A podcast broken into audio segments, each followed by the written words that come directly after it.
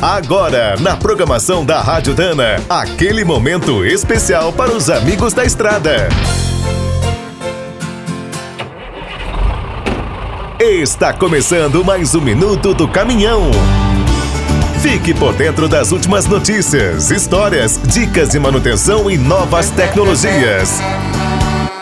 Agora que vamos iniciar uma nova década, muita gente se pergunta: qual será o futuro do transporte rodoviário de cargas?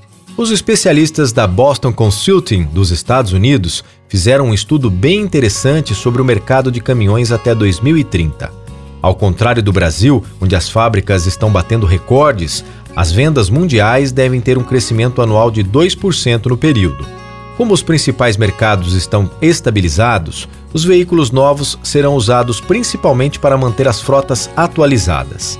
Nessa renovação, os consultores estimam que três fontes de energia deverão se destacar: o gás liquefeito, a eletricidade e o hidrogênio. Até 2030, cerca de um terço dos caminhões novos usarão essas tecnologias, principalmente nos Estados Unidos, Europa e China. Outra inovação muito discutida, a direção autônoma, deve equipar 10% dos modelos leves, 20% dos pesados e 25% dos especiais.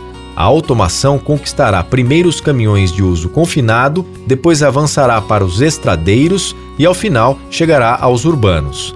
A consultoria também destaca que os serviços de gestão de frotas e o aluguel de veículos pesados terão um grande impulso até 2030. Quer saber mais sobre o mundo dos pesados? Visite minutodocaminhão.com.br. Aqui todo dia tem novidade para você. O Minuto do Caminhão é um oferecimento de Spicer e Álvaros, a dupla imbatível em componentes de transmissão, suspensão e direção. Quem é do trecho já sabe, para ficar bem informado, a Rádio Dana é sempre a melhor sintonia.